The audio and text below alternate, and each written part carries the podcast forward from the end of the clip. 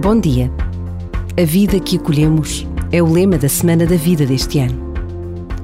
Hoje rezamos dizendo: Senhor, protege os refugiados.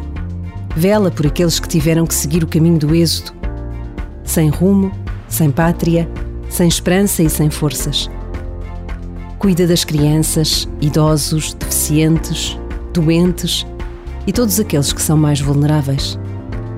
Restaura a dignidade daqueles que a perderam. Envia o Espírito Santo para inspirar os líderes das nações e todos os seres humanos no caminho da paz e da caridade. Por vezes, basta a pausa de um minuto para nos unirmos em oração.